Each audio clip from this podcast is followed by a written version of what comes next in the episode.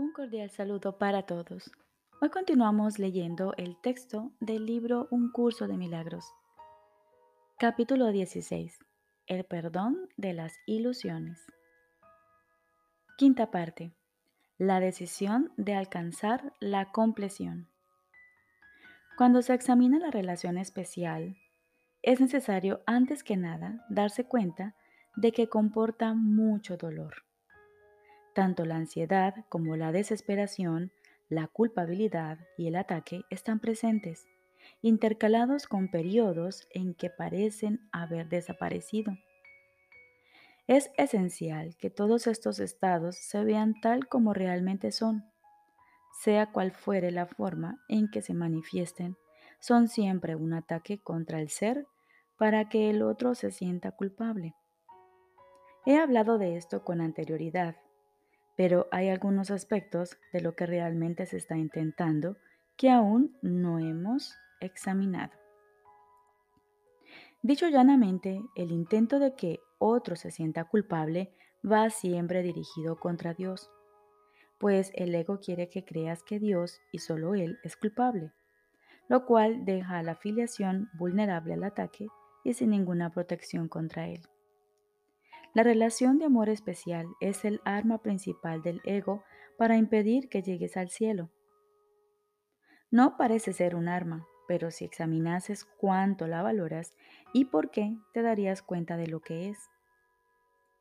La relación de amor especial es el regalo más ostentoso del ego y el que mayor atractivo tiene para aquellos que no están dispuestos a renunciar a la culpabilidad. Aquí es donde más claramente se puede ver la dinámica del ego, pues contando con la atracción de su ofrenda, las fantasías que se centran sobre la relación de amor especial son con frecuencia muy evidentes. Normalmente se consideran aceptables e incluso naturales. Nadie considera raro amar y odiar al mismo tiempo. Y aún los que creen que odiar es un pecado, simplemente se sienten culpables por ello, pero no hacen nada por corregirlo. Esto es lo que es normal, entre comillas, en la separación. Y aquellos que aprenden que no es normal en absoluto, parecen ser los que no son normales. Pues este mundo es lo opuesto al cielo, al haber sido concebido para ser su opuesto. Y todas las cosas aquí son exactamente lo opuesto a la verdad. En el cielo, donde el significado del amor se conoce perfectamente, el amor es lo mismo que unión. Aquí, donde en lugar del amor se acepta la ilusión de amor, el amor se percibe como separación y exclusión. En la relación especial, nacida del deseo oculto de que Dios nos ame con un amor especial, es donde triunfa el odio del ego, pues la relación especial es la renuncia al amor de Dios y al intento de asegurar para uno mismo la condición de ser especial que Él nos negó. Es esencial para la supervivencia del ego que tú creas que el, que el especialismo no es el infierno, sino el cielo. Pues el ego jamás querría que vieses que lo único que la separación conlleva son pérdidas, al ser la única condición en la que el cielo no puede existir. Para todo el mundo el cielo es la compleción. En esto no puede haber desacuerdo, porque tanto el ego como el Espíritu Santo lo aceptan. Están, no obstante, en completo desacuerdo con respecto a lo que es la compleción y a cómo se alcanza. El Espíritu Santo sabe que la compleción reside en primer lugar en la unión y luego en la extensión de ésta. Para el ego, la compleción reside en el triunfo y en la extensión de la victoria incluso hasta el triunfo definitivo sobre Dios. El ego cree que con esto el ser se libera finalmente, pues entonces no quedaría nada que pudiese ser un obstáculo para él. Esa es su idea del cielo. Para el ego, pues, la unión, la condición en la que Él no puede interferir tiene que ser el infierno. La relación especial es un mecanismo extraño y antinatural del ego para unir cielo e infierno e impedir que se pueda distinguir entre uno y otro.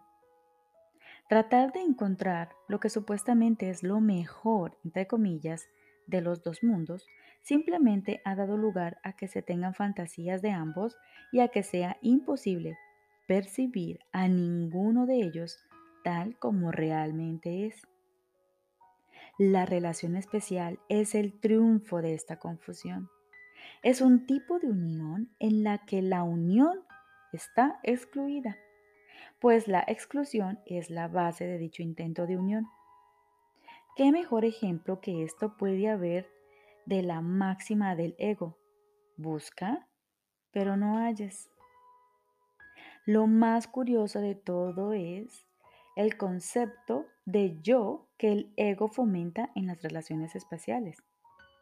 Este yo, entre comillas, busca relaciones para completarse a sí mismo pero cuando encuentra la relación especial en la que piensa que puede lograrlo, se entrega a sí mismo y trata de intercambiarse por el yo del otro. Eso no es unión, pues con ello no hay aumento ni extensión. Cada uno de ellos trata de sacrificar el yo que no desea a cambio de uno que cree que prefiere. Y se siente culpable por el pecado, entre comillas, de apropiarse de algo y de no dar nada valioso a cambio. ¿Qué valor le puede adjudicar a un yo del que quiere deshacerse para obtener otro mejor? Ese otro yo mejor, entre comillas, que el ego busca es siempre uno que es más especial. Y quien quiera que parezca poseer un yo especial es amado, por lo que se puede sacar de él.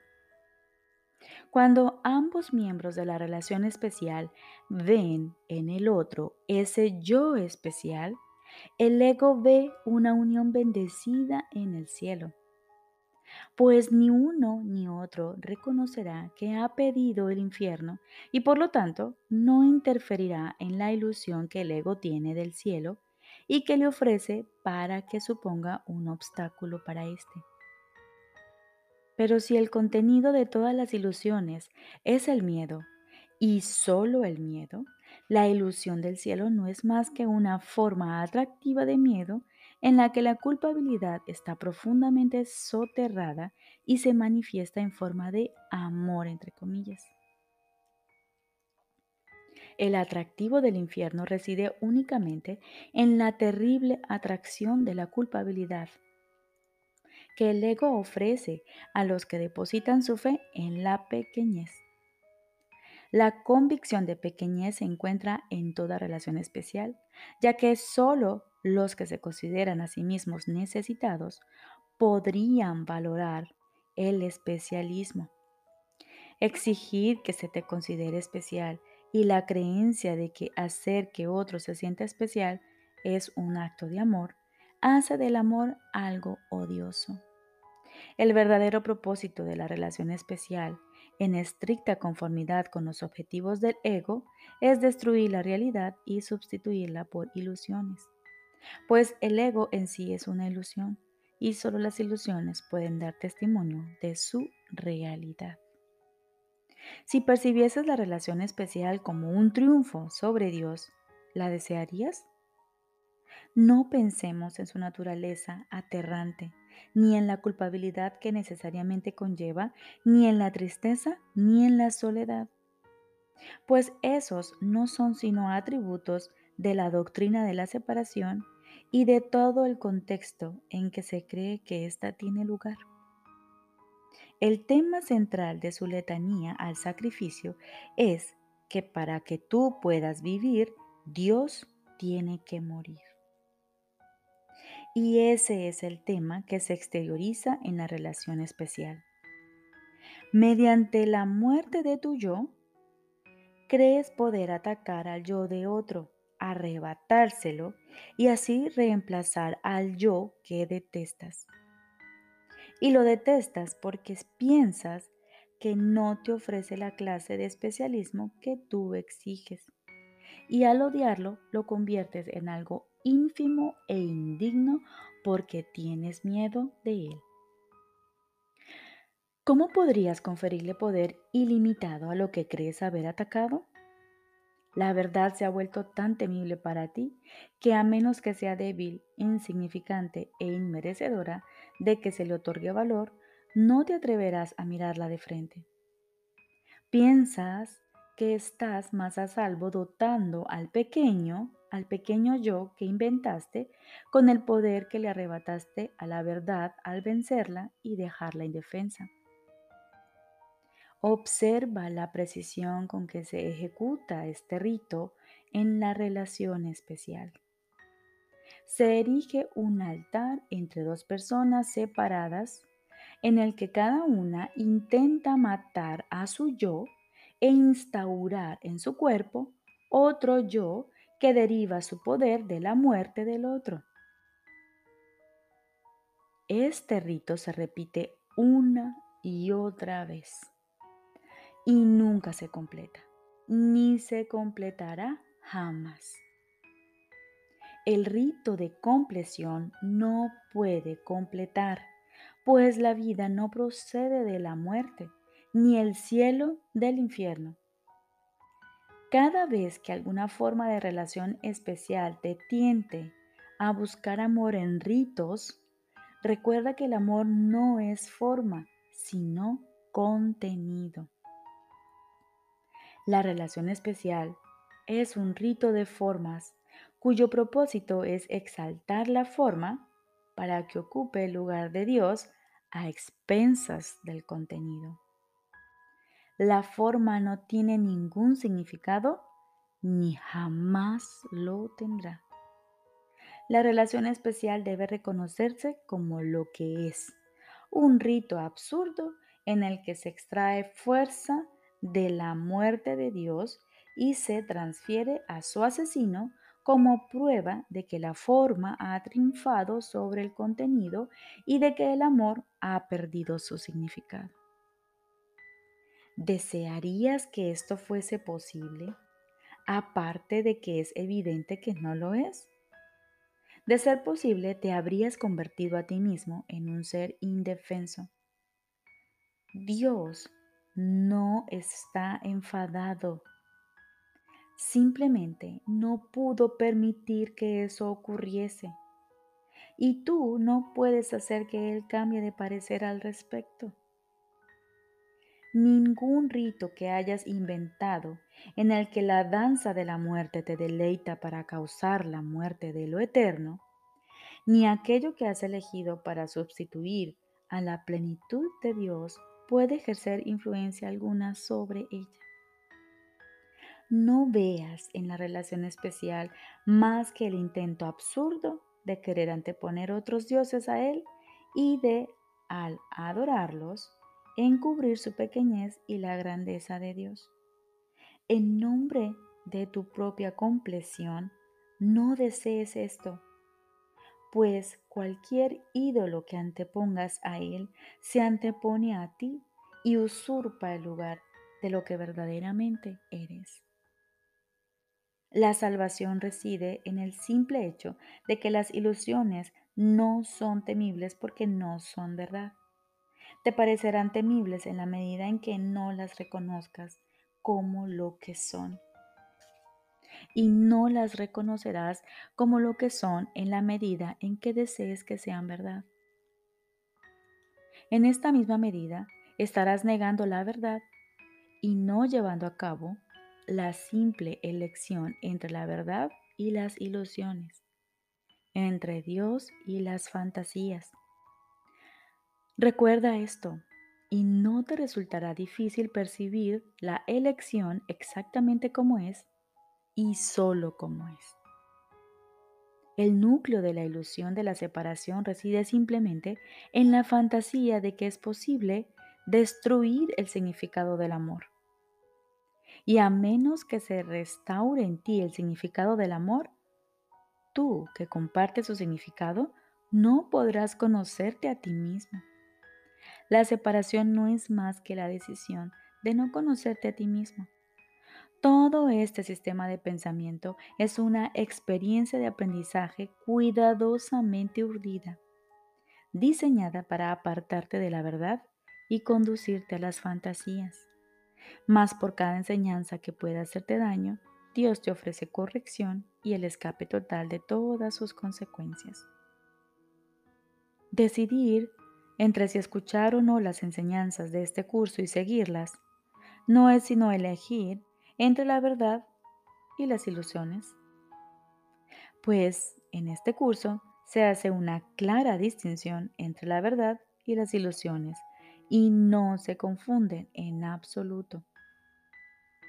Qué simple se vuelve esta elección cuando se percibe exactamente como es, pues solo las fantasías hacen que elegir sea confuso, pero las fantasías son totalmente irreales.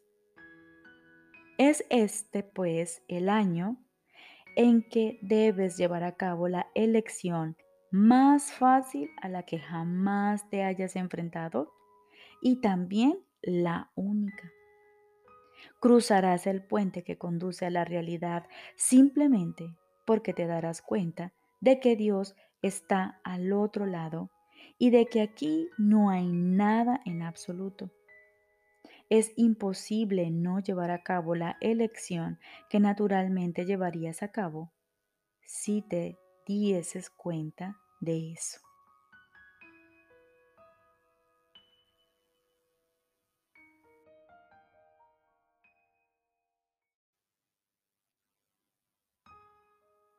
Ahora continuamos con el libro de ejercicios.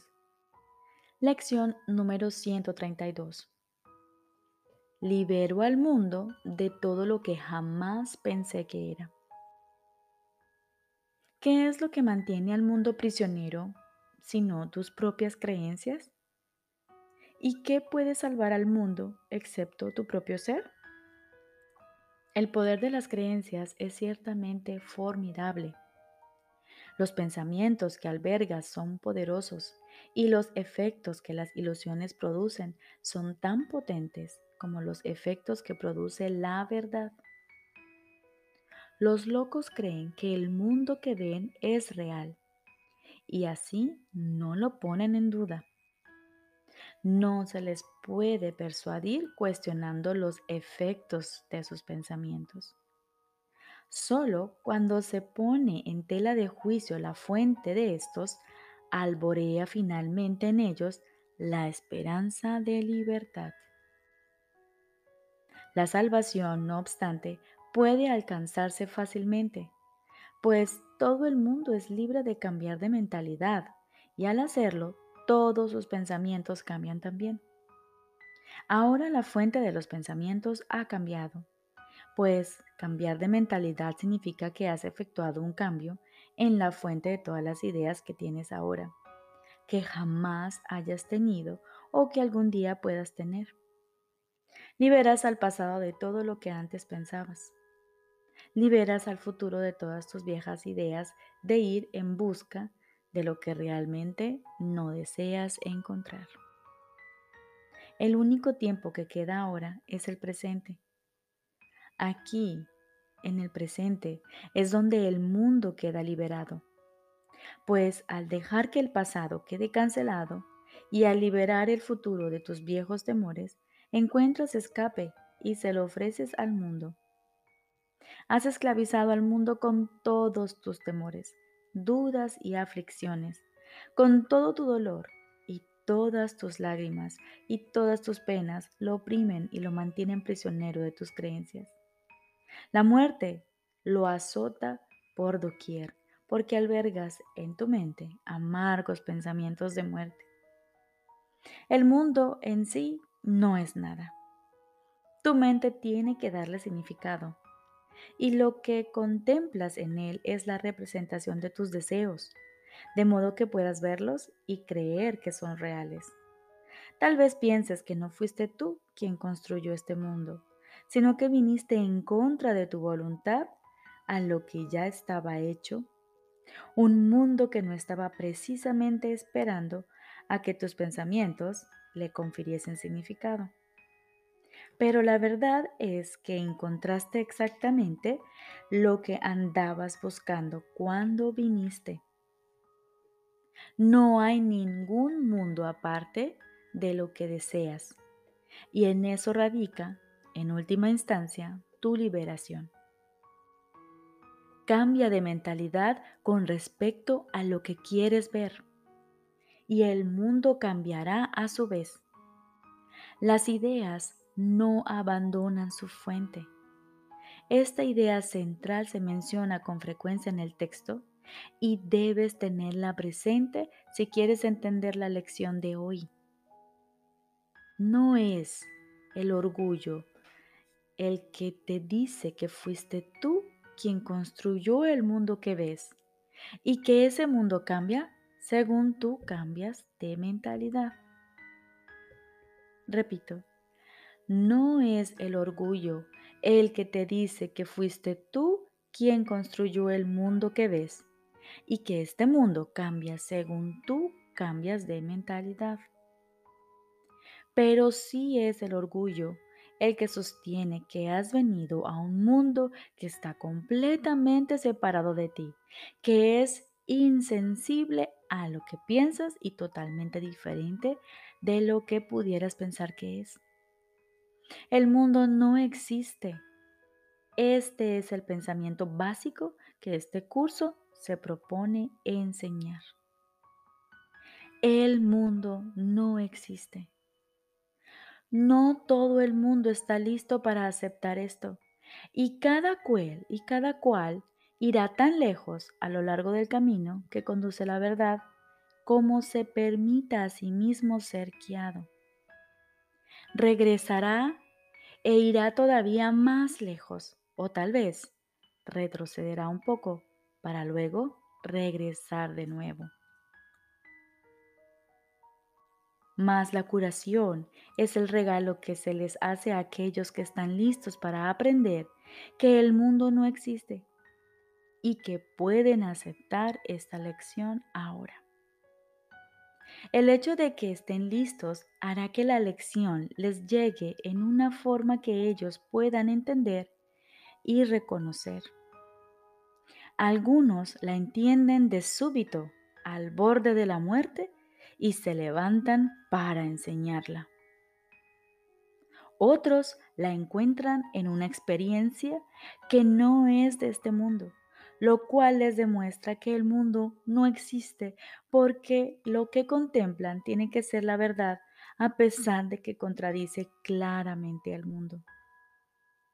Y algunos la encontrarán en este curso y en los ejercicios que hoy llevaremos a cabo. La idea de hoy es verdad porque el mundo no existe.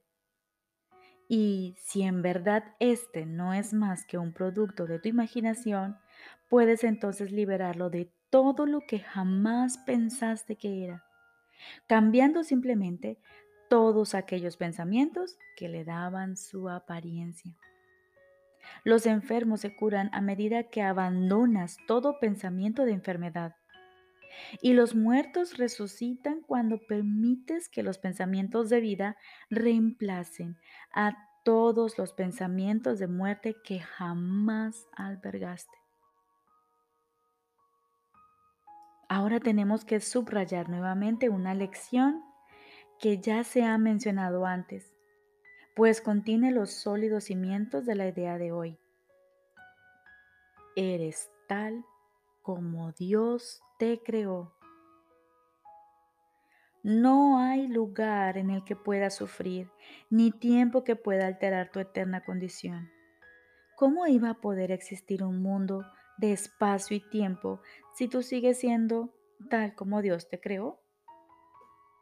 ¿Qué es la lección de hoy sino otra manera de decir que conocer tu ser es la salvación del mundo? Liberar al mundo de toda clase de dolor no es otra cosa que cambiar de mentalidad con respecto a ti mismo. El mundo no existe aparte de tus ideas, porque las ideas no abandonan su fuente, y tú mantienes el mundo intacto en tu mente mediante tus pensamientos.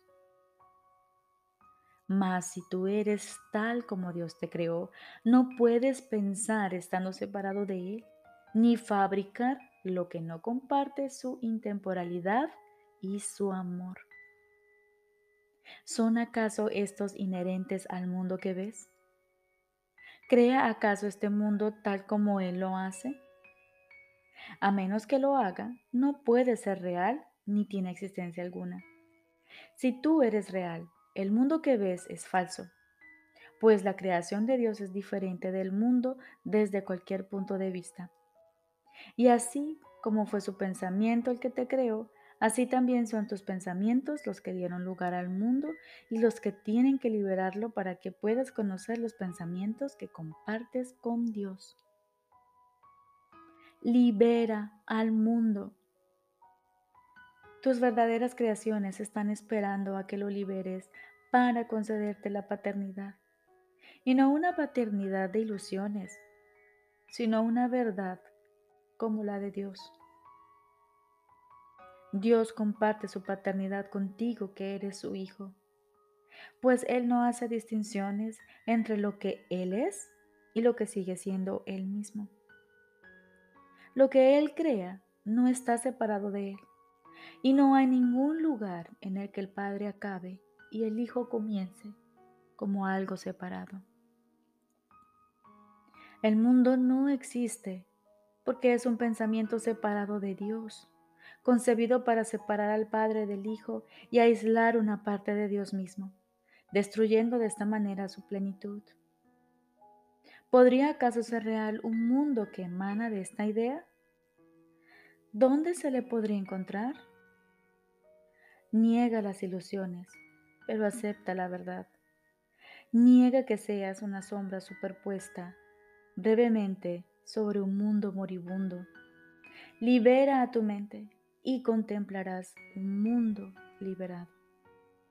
Nuestro propósito hoy es liberar al mundo de todos los pensamientos vanos que jamás hayamos tenido acerca de él y acerca de todos los seres vivientes que vemos en él. No pueden estar ahí, ni nosotros tampoco, pues nos encontramos junto con todos ellos en la morada de nuestro Padre. Nos encontramos todos juntos en la morada que nuestro Padre creó para nosotros. Y nosotros, que seguimos siendo tal como Él nos creó, queremos liberar hoy al mundo de cada una de nuestras ilusiones para así poder ser felices. Comienza cada una de las dos sesiones de 15 minutos de práctica de hoy con lo siguiente. Yo, que sigo siendo tal como Dios me creó, quiero liberar al mundo de todo lo que jamás pensé que era, pues yo soy real, porque el mundo no lo es y quiero conocer mi propia realidad. Yo, que sigo siendo tal como Dios me creó, quiero liberar al mundo de todo lo que jamás pensé que era, pues yo soy real porque el mundo no lo es y quiero conocer mi propia realidad. Luego Simplemente descansa. Alerta pero sin tensión. Y permite que en la quietud se efectúe un cambio en tu mente, de manera que el mundo pueda quedar libre junto contigo.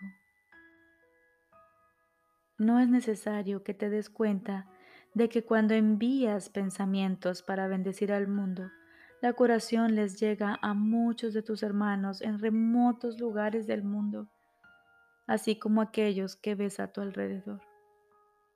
y te percatarás de tu propia liberación, aunque tal vez aún no comprendas del todo que nunca habrías podido liberarte solo. Haz que la liberación que a lo largo del día envías a todo el mundo mediante tus ideas sea cada vez mayor. Y siempre que sientas la tentación de negar el poder de este simple cambio de mentalidad, di,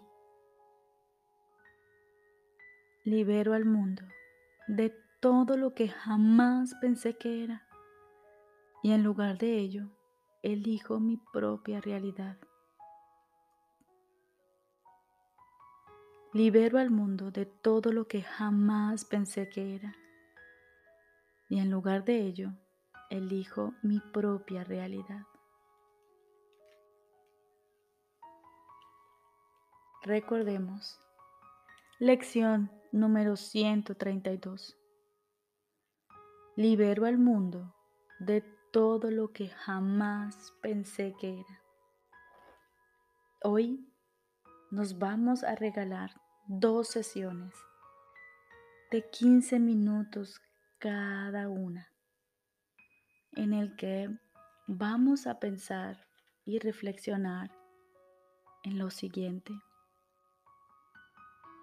Yo, que sigo siendo tal como Dios me creó, quiero liberar al mundo de todo lo que jamás pensé que era, pues yo soy real porque el mundo no lo es y quiero conocer mi propia realidad. Démonos la oportunidad de descansar nuestro pensamiento en esta frase y permitámonos oír a Dios en la quietud y en el transcurso del día repitámonos lo siguiente. Libero al mundo de todo lo que jamás pensé que era y en lugar de ello elijo mi propia realidad.